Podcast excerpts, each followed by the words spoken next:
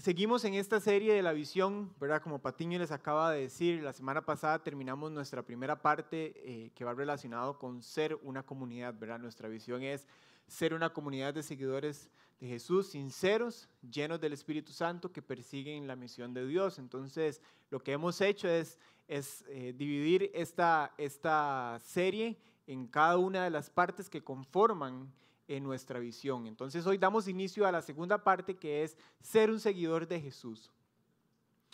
Eh, y cuando hablamos de ser un seguidor, normalmente cuando, cuando estaba preparando este sermón se me vino a la mente eh, rápidamente siempre ¿verdad? algún equipo de fútbol. Yo soy herediano, por ahí veo varios con camisa de, de Saprisa. Eh, algunos liguistas yo creo que no se quisieron poner la camisa, eh, gracias al osito. Pero bueno, ¿verdad? Cada uno de nosotros eh, sigue algo en específico, algunos que no son tan futboleros, pero de igual manera siguen algún cantante, siguen eh, algún artista, alguna serie en específico. Inclusive estamos en esta era de las redes sociales donde eh, entre nosotros nos seguimos, ¿verdad? Aquellos que tienen Instagram o Facebook, nos seguimos unos, unos a los otros. Em, pero verdad, el, ser un seguidor es un concepto que normalmente nosotros eh, eh, ya conocemos y tenemos más como a, la mano. Pero cuando hablamos de seguir a Jesús, aplica un poco diferente eh, lo, que, lo que conlleva ser, ser un seguidor.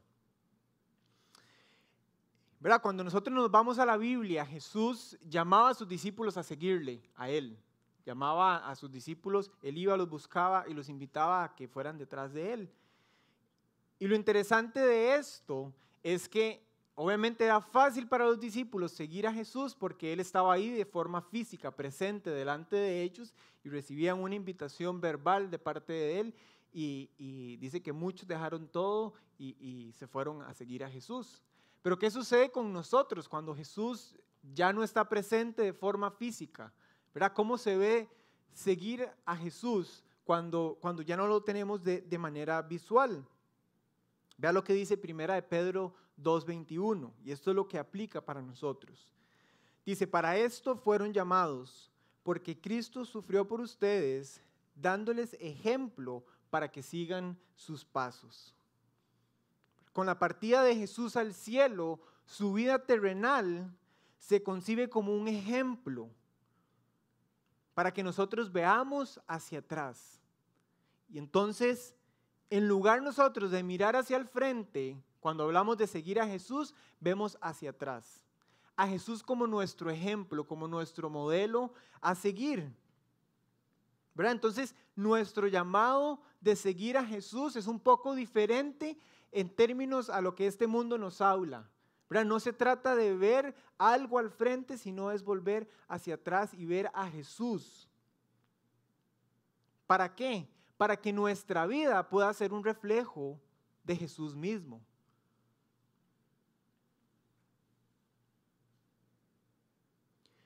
¿Por qué? Porque estamos, ¿verdad? Si, si eh, como les decía ahorita, manera de chiste, ¿verdad? Como los liguistas no se ponen la camisa hoy porque les fue muy mal ayer, o fue ayer que jugaron, sí, ¿verdad? Como se, se defraudan, entonces mejor no quiero hablar del asunto, ¿verdad? Como que...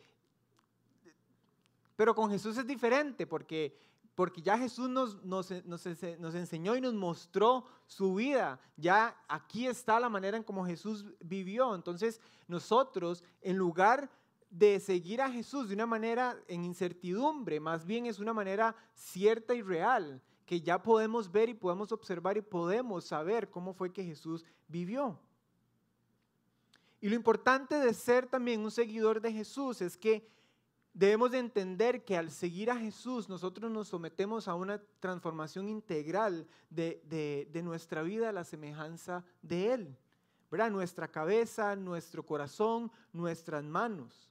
Pero lo interesante de esto es que muchas veces eh, el seguir a Jesús no va más allá de lo que pensamos o de lo que nosotros hacemos o de lo que nosotros sentimos.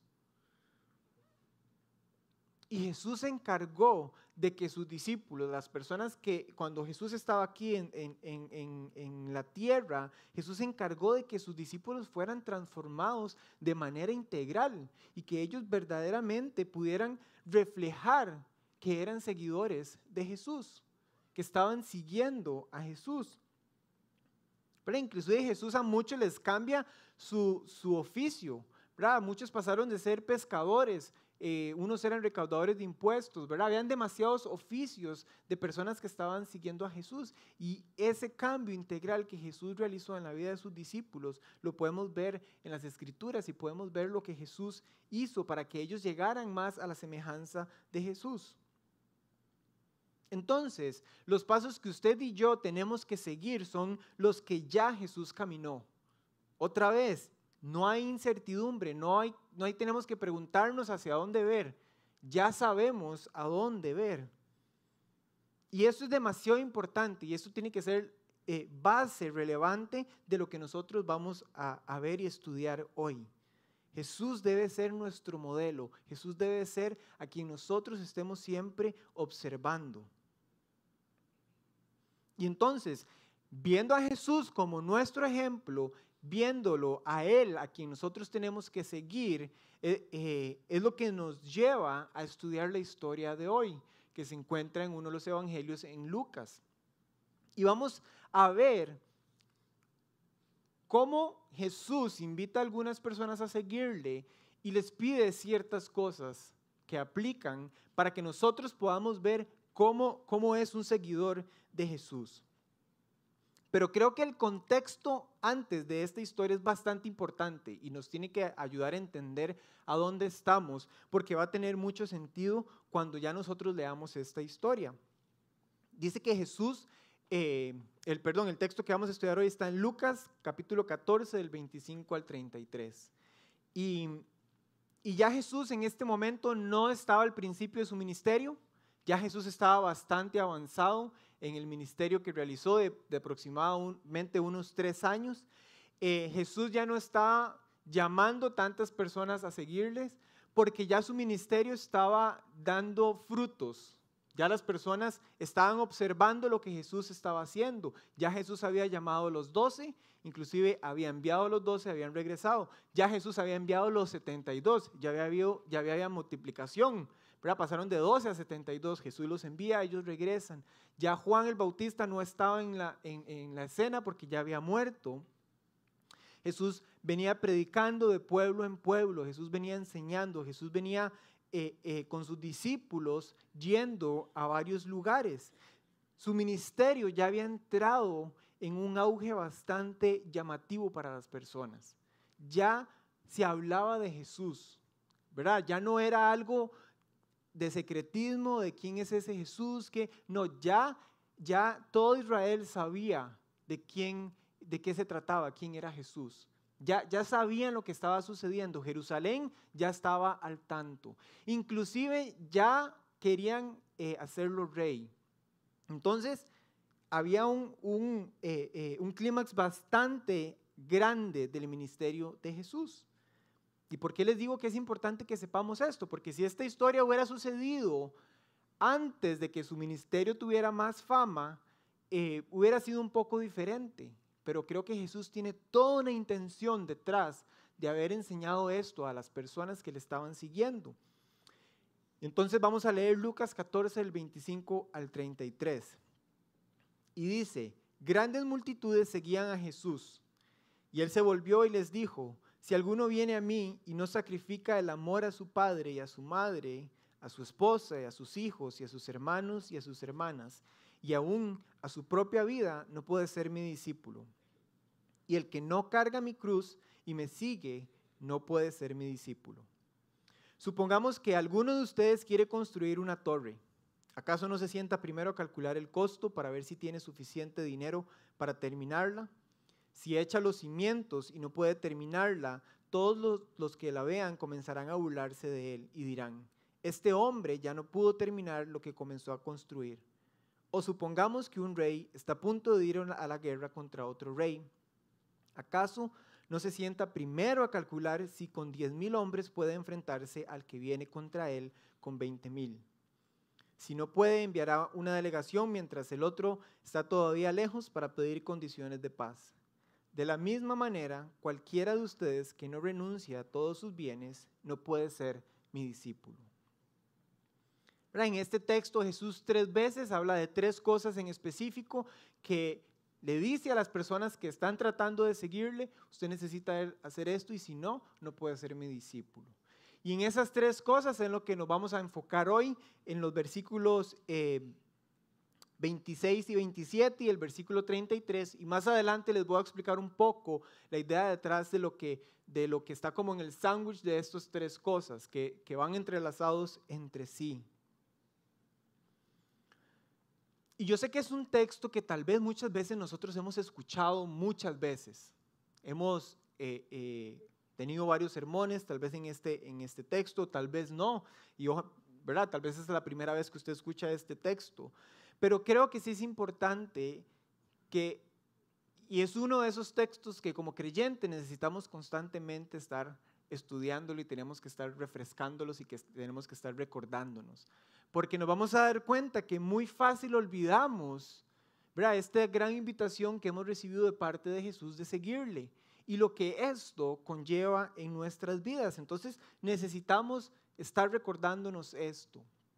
Entonces eso es un texto que, que, deberíamos tener siempre presente en, en nuestra vida como creyentes. El texto nos dice que Jesús se dirige a las multitudes.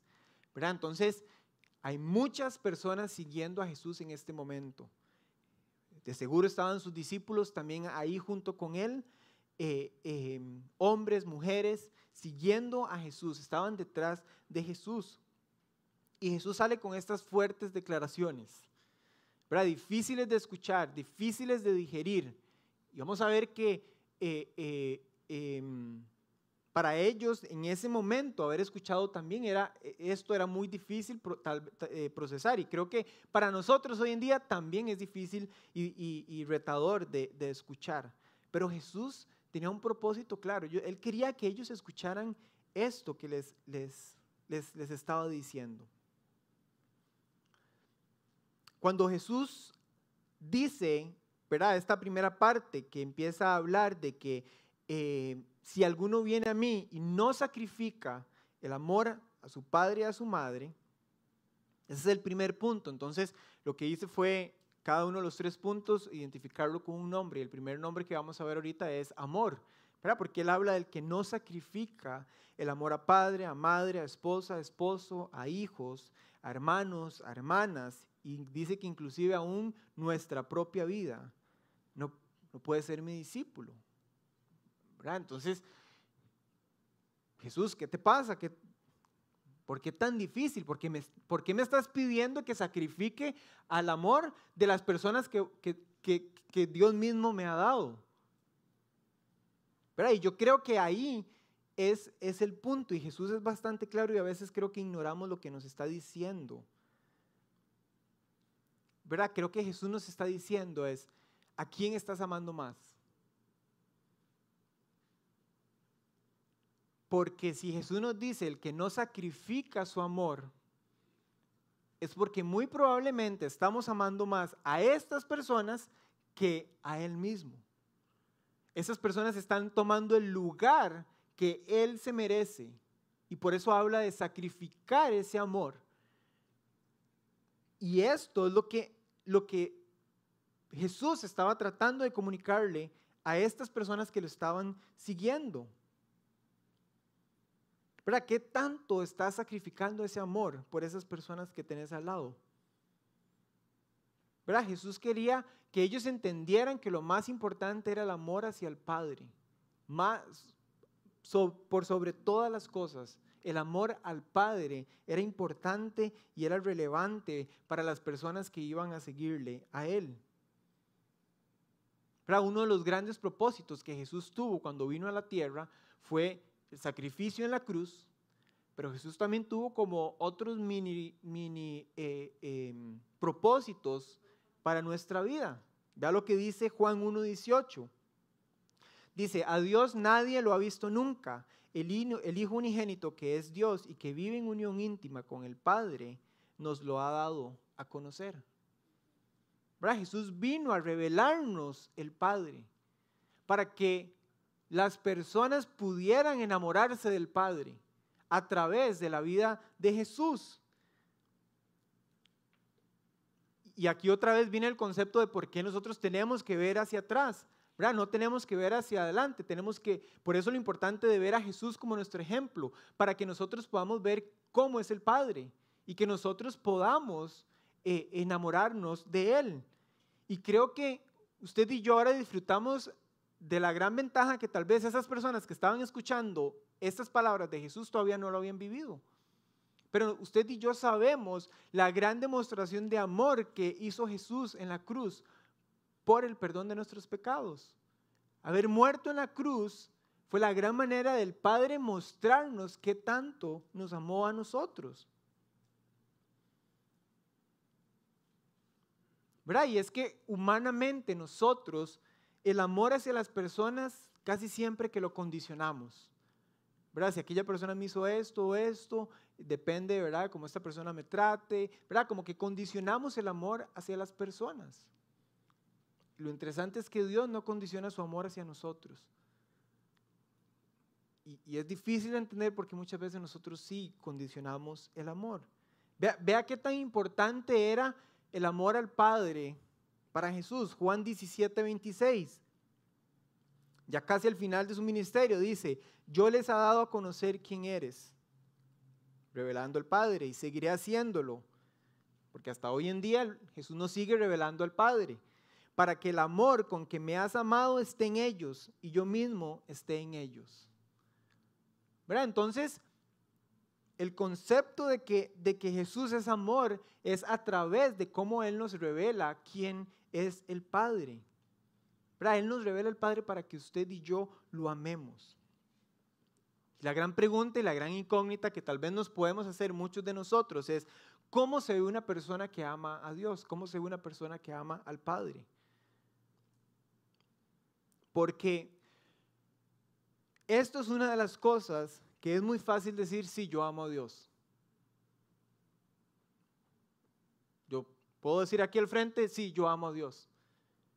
Pero mi vida refleja ese amor hacia el Padre. ¿Verdad? ¿Cómo se ve en mi familia? ¿Cómo se ve en el trabajo? ¿Cómo se ve en la comunidad? ¿Cómo se ve con las, las personas que, perdón, que están al lado mío? Y creo que para responder a esa pregunta pensé un ejemplo bastante, bastante eh, simple. Me acuerdo cuando Mary Jo y yo estábamos de novios, eh, me contaba mi suegro que cada vez que Mary Jo llegaba de una cita que teníamos nosotros, ella siempre iba y contaba cosas de lo que había pasado y cómo era yo y quién era yo, ¿verdad? Y, empezaba a expresar eh, cosas de mí hacia ella, igual de mi persona hacia, hacia mi familia, las personas que estaban a mi alrededor, Porque estábamos enamorándonos, estábamos conociéndonos y y pues no podíamos dejar de hablar del uno y del otro. Y creo que esa es la manera en que usted y yo podríamos eh, eh, responder a la pregunta de cómo se ve eh, alguien que ama a Dios. Entonces es, ¿qué tanto estamos nosotros hablando de Dios con las personas? ¿Qué tan enamorados estamos nosotros de Dios que no podemos dejar de hablar de Él? que con cualquier persona que nosotros nos encontremos tenemos que compartir quién es Dios. Y, que eso fue lo que hizo Jesús, revelarnos quién es el Padre. Y vea, vea el ejemplo que Pablo nos da, Romanos 15 del 17 al 18. Por tanto, mi servicio a Dios es para mí motivo de orgullo en Cristo Jesús. No me atreveré a hablar de nada sino de lo que Cristo ha hecho por, por medio de mí para para que los gentiles lleguen a obedecer a Dios, lo ha hecho con palabras y obras. Vean cómo Pablo se refiere a esto. Dice, no me atreveré a hablar de nada. De nada que no sea lo que Cristo ha hecho por medio de mí. Pero para Pablo no había nada más importante que hablar del Señor con las otras personas. Él sabía lo que tenía que hacer y cómo tenía que hacerlo. Él tenía claro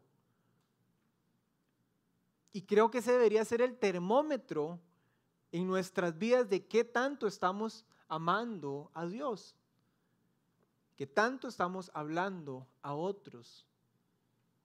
Y así puedo medirme si de verdad amo a Dios. Porque, porque en serio, si, si nosotros amamos tanto a Dios, no nos vamos a avergonzar de quién es Él, no nos vamos a avergonzar de lo que Él ha hecho. Más bien queremos ir y hablar con todas las personas. Yo me acuerdo que recién convertido por ahí los 16 años, yo quería que todas mis primas y todos mis primos conocieran a Jesús. Yo decía, es que ustedes tienen que entender esto. Y yo me aseguraba de que todos los fines de semana ellos fueran al grupo de jóvenes al cual yo conocí a Jesús. Y, cuando me puse a pensar en esto, yo digo, Manuel, sos igual hoy en día. Y muchas veces perdemos ese amor por Dios. ¿Verdad? Piense cómo es su lunes, cuando usted llega a la oficina, cuando usted llega al trabajo o, al lugar donde tenga que ir.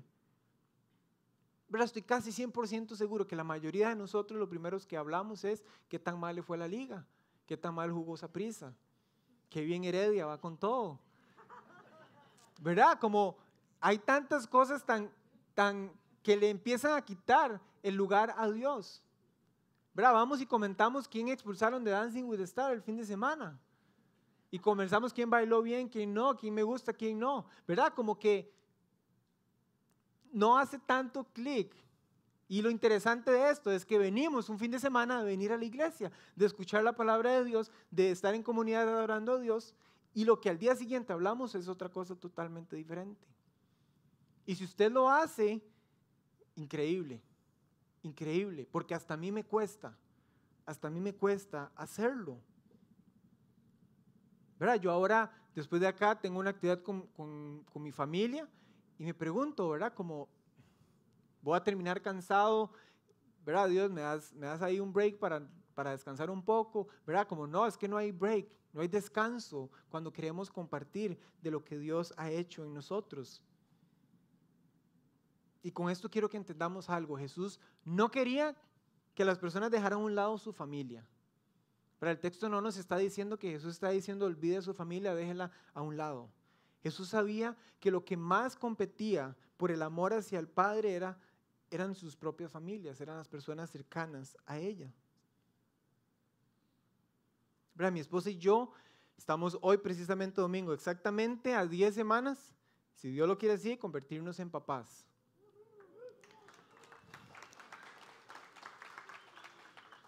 Y lo que más deseo y lo que más anhelo en este momento no es ser el mejor papá. Lo que más deseo y lo que más anhelo es amar a Dios con todo mi corazón, con toda mi mente, con todo mi ser. ¿Para qué? Para ser el mejor papá. Y eso aplica para todos los ámbitos de nuestra vida. De la manera que usted ame al Señor es la manera en como usted va a reflejarse en sus relaciones. Por eso Jesús dice que no sacrifica el amor a padre, madre, hijo, hijo, hermana, hermana y hasta su propia vida. Ame a Dios con todo y así usted va a ser un buen esposo, una buena esposa, un buen hermano, un buen hijo, un buen compañero de trabajo, un buen amigo. Jesús no estaba diciendo esto como para ponérsela difícil a, los, a las personas que lo estaban siguiendo. Jesús se los estaba diciendo de buena manera. Es como, esta es la voluntad del Padre para sus vidas, esta es la voluntad del Padre para nuestras vidas.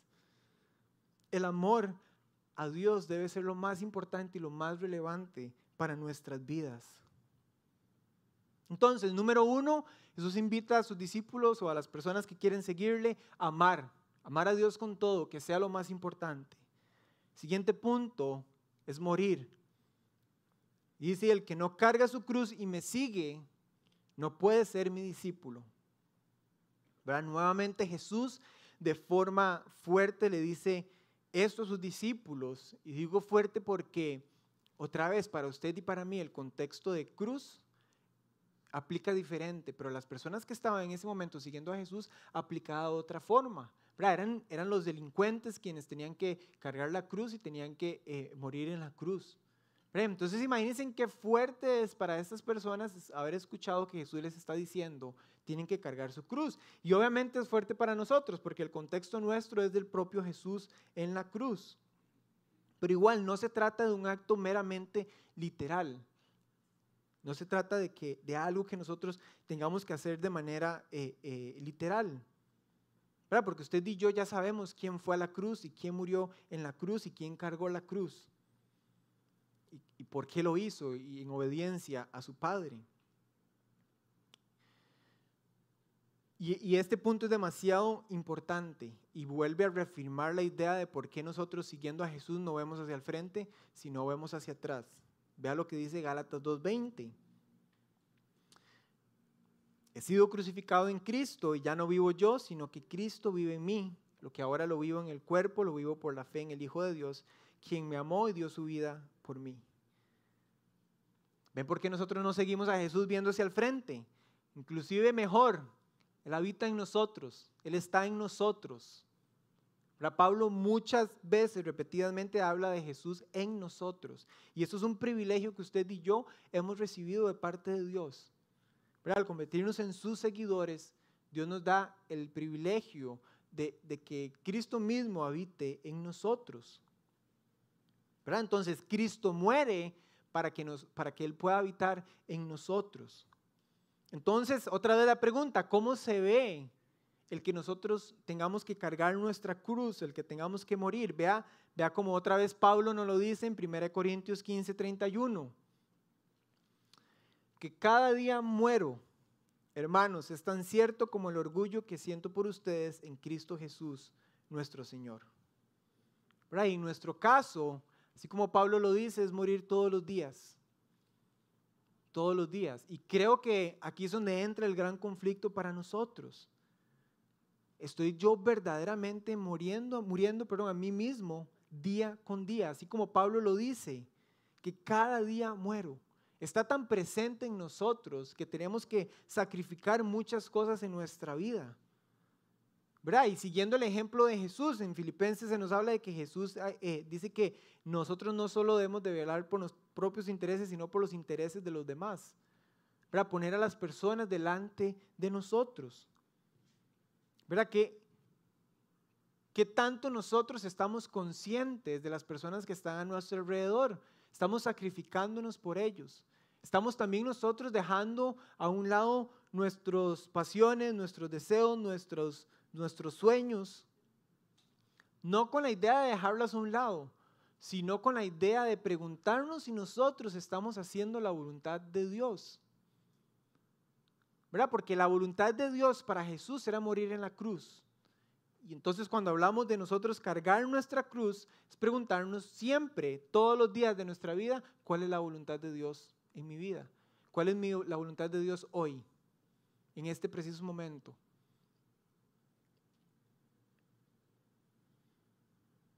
Y Jesús nos muestra ese ejemplo claro constantemente en su vida aquí en la tierra.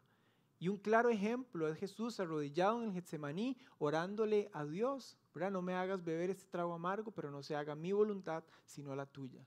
El mismo Jesús, pero Jesús sabía que Él estaba acá para hacer la voluntad de su Padre. Entonces lo que tenemos que preguntarnos es, ¿qué excusas estoy yo poniendo en mi vida para hacer la voluntad de Dios? ¿Qué, qué cosas estoy yo poniendo ahí para, para ignorar lo que Dios quiere para mi vida? Y la idea de que Cristo viva en nosotros es que también nosotros podamos estar conscientes de que cuando estamos haciendo la voluntad de Dios, Cambia hasta nuestro pensamiento, cambia hasta la manera en cómo nosotros vemos las cosas y en cómo nosotros hacemos las cosas, sabiendo que lo que vayamos a hacer va a tener una repercusión en lo eterno y no aquí en lo temporal y en lo momentáneo. Es, es, entender que la voluntad de Dios para nuestras vidas va con un propósito guiado hacia la eternidad y es que nuestra voluntad va guiado en las cosas de la tierra, del mundo, de hoy en día. Y a veces olvidamos eso.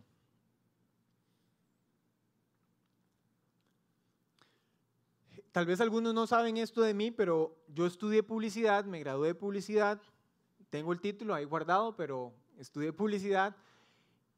Y por ahí de los 19 años más o menos, em, tuve una lucha interna bastante grande con Dios, porque yo tenía una visión clara de lo que yo quería hacer.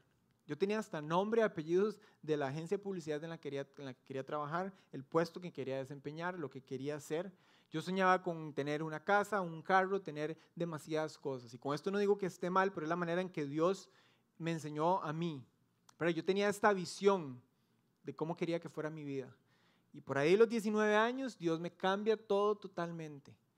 Me dice es hora de que tenés que morir a tus sueños, a tu deseo de trabajar en este lugar.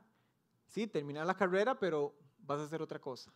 Y Dios me llama al ministerio a servirle tiempo completo a Él en el ministerio. Y, empiezan mis dudas, ok Dios, pero ¿cómo voy a hacer para vivir? Y tras de eso tengo la presión de mi familia, es como usted está loco, digamos, ¿cómo va? ¿Qué va a hacer? ¿Cómo, ¿Verdad? Como no le va a alcanzar la plata. Pero Dios de verdad me guió a que era más importante para mi vida hacer su voluntad.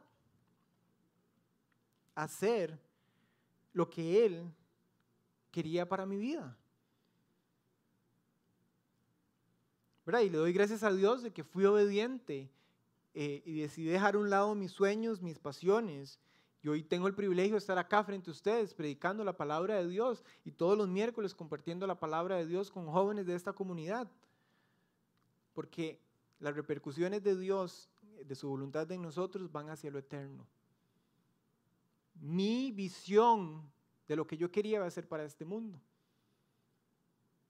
Cosas materiales, mis sueños, y, y Dios es perfecto y hace las cosas a su manera. Y pero vean cómo todo esto va conectado. ¿Y por qué el amor de Dios es tan importante? Porque si nosotros amamos verdaderamente a Dios con todo, vamos a recibir su voluntad de la mejor manera. Y voy a ser honesto, si Dios me hubiera llamado al ministerio, tal vez en otra etapa de mi vida, donde yo no estaba tan entregado a Él, no sé si yo hubiera sido obediente. Pero creo que Dios me llamó en un momento donde yo de verdad estaba muy enamorado de Él. Fui obediente, pero eso que eso sucede con nosotros. Entonces, que tanto nosotros amamos a Dios va también a repercutir en qué tanto nosotros aceptamos su voluntad en nuestra vida. Si yo amo a Dios, puedo morir todos los días, sin problema alguno. muy bien, número uno, amar. Eso nos dice Jesús en este texto. Número dos, morir. Y número tres, en el versículo 33, vamos a saltar hasta abajo y dice, de la misma manera, cualquiera de ustedes que no renuncie a todos sus bienes, no puede ser mi discípulo. Y otra vez Jesús fuerte les dice a estas personas, hay que renunciar a todos sus bienes. Y otra vez, no se trata de algo tan literal. Tal vez al joven rico sí le estaba pidiendo algo literal. Em, tal vez Dios nos pide a nosotros hacer estas cosas.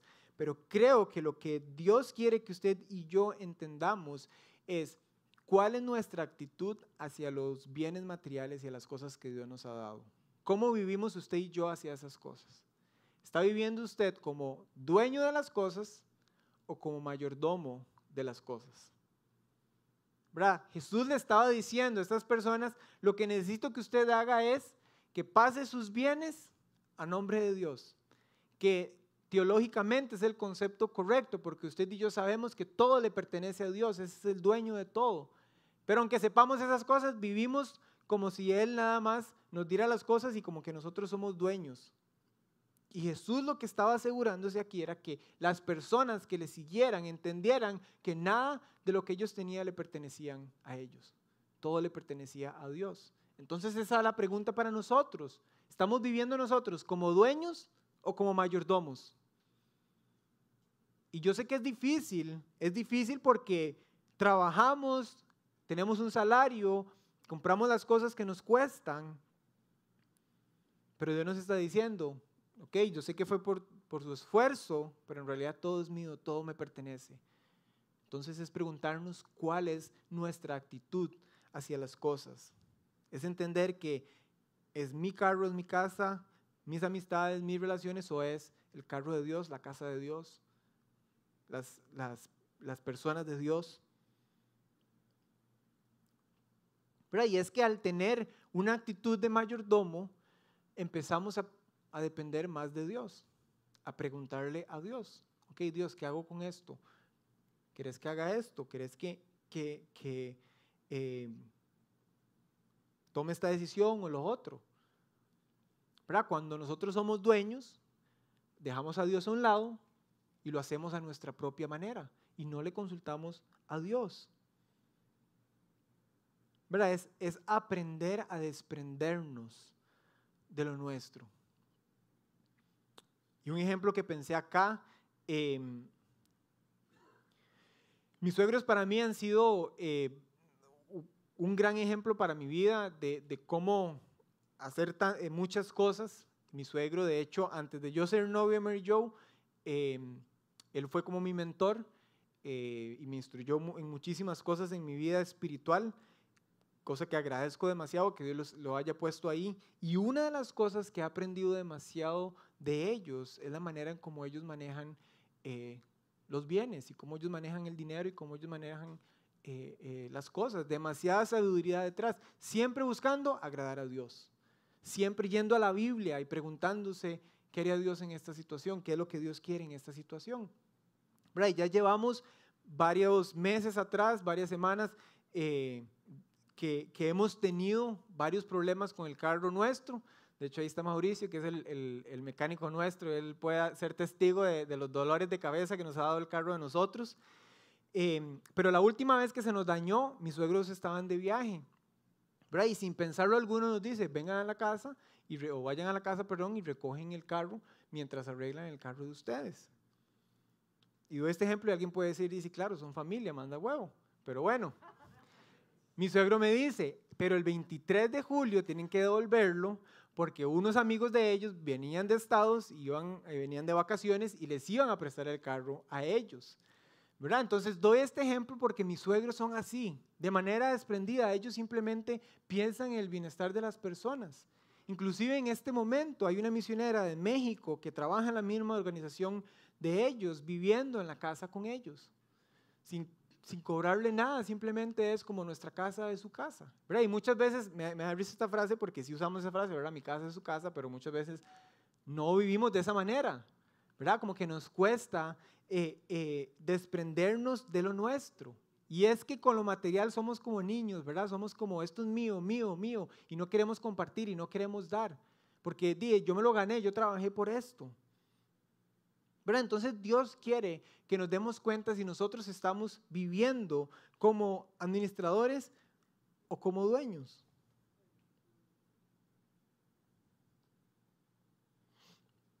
Y otra vez, así como las personas luchan por el amor de Dios, así las cosas materiales luchan también por el lugar de Dios. Y, al nosotros tener una buena actitud hacia lo, hacia lo material, nos vamos a dar cuenta de que no va a haber nada ni nadie que compita con el lugar de Dios en nuestras vidas. Y esto es lo importante, porque Dios quiere que nosotros sepamos ser buenos mayordomos.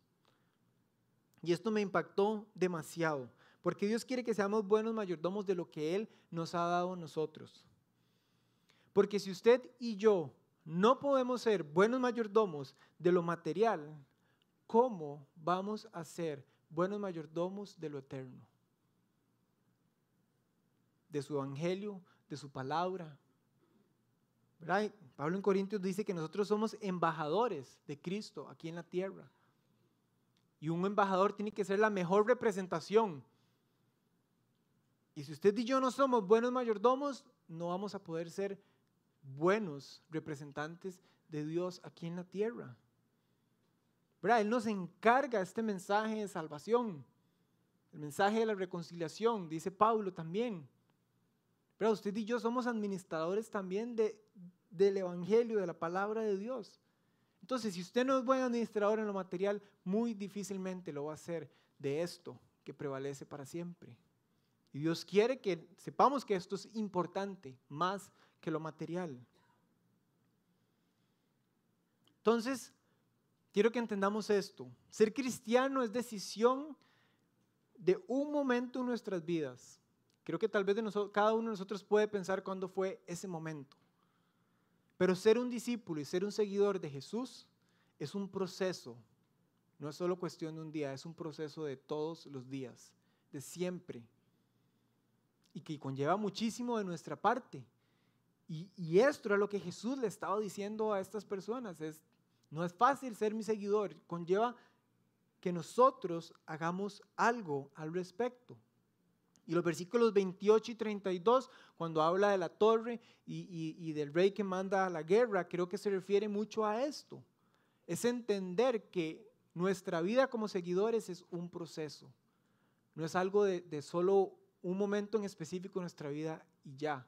Es, es algo constante día a día.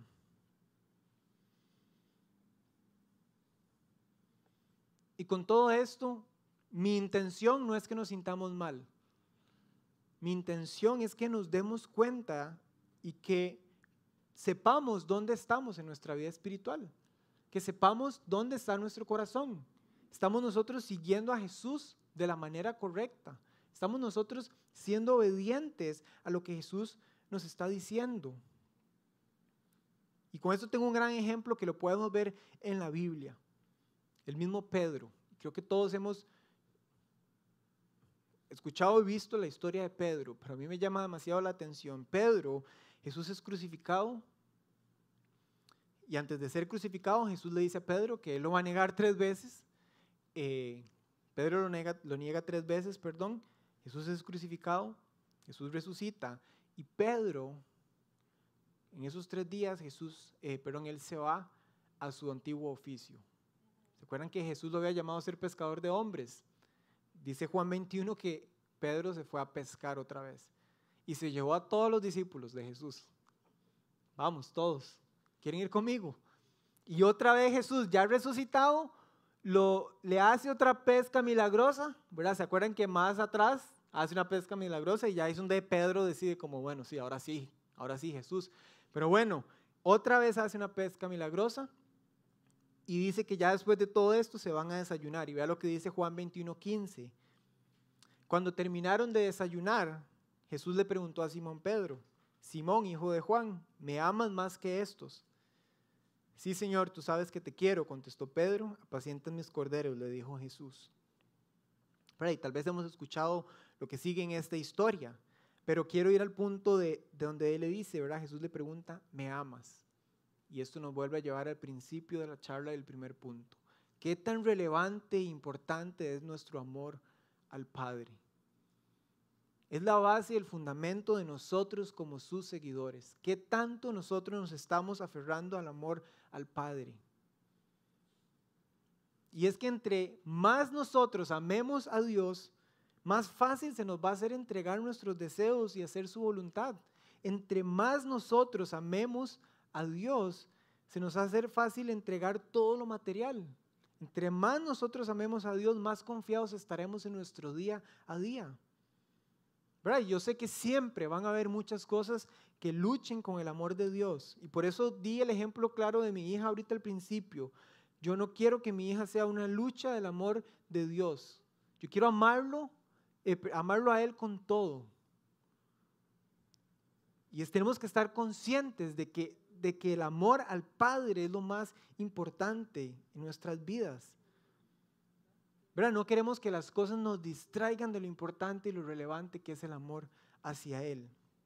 Y resumí esta charla en cuatro puntos y voy a pedirle a Valeria que lo ponga ahí en la, en la pantalla para que lo veamos. Ser un discípulo es amar a Jesús más que a nadie. Ser un discípulo es dejar todas las excusas de por qué no podemos obedecer a Jesús. Ser un discípulo es convertirse en mayordomo en lugar de dueño.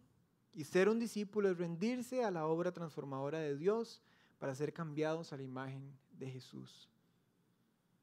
Y con esto quiero que entendamos a usted, y, me llama demasiado la atención porque cuando vemos este texto, en Lucas 14, el título que le ponen es el costo del discipulado. Eh, em, Claramente los manuscritos del texto no estaba ese título eh, y por eso podemos cambiarlo, porque para mí No se llama el costo del discipulado. ¿Por qué? Porque usted y a mí no nos cuesta nada. Al que le costó todo fue a Jesús, yendo a la cruz, en sacrificio por nosotros. Entonces, cuando entendamos que es a Él quien le costó más que a nosotros, sabemos qué tan importante y relevante es para nuestra vida. Y esto nos hace entender que nuestra recompensa entonces no está aquí en la tierra, está en el cielo, está en lo eterno.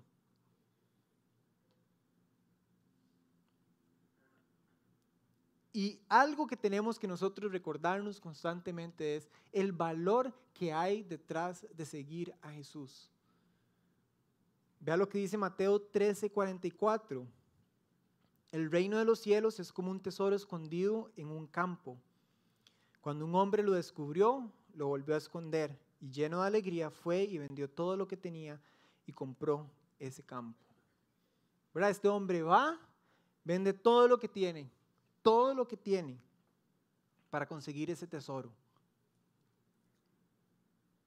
¿Verdad? En otras palabras, todo lo que él pudo ganar o pudo haber perdido no se compara con nada con tener a Jesús como nuestro gran tesoro, con lo más importante en nuestras vidas. Así como Pablo también lo dijo en Filipenses, es más, todo lo considero por pérdida, por razón del incomparable valor de conocer a Cristo Jesús. Entonces, estamos considerando todo como pérdida con tal de conocer a Jesús, con tal de saber que lo que tenemos en nuestras manos es demasiado valioso, es demasiado importante. ¿A qué me estoy aferrando? ¿A las cosas de este mundo o a lo eterno? Y entonces no se trata de lo que a mí me cueste seguirle a Él, se trata del valor que hay detrás de seguirle. Y si usted y yo entendemos eso, vamos a ser los seguidores que Jesús quiere que seamos.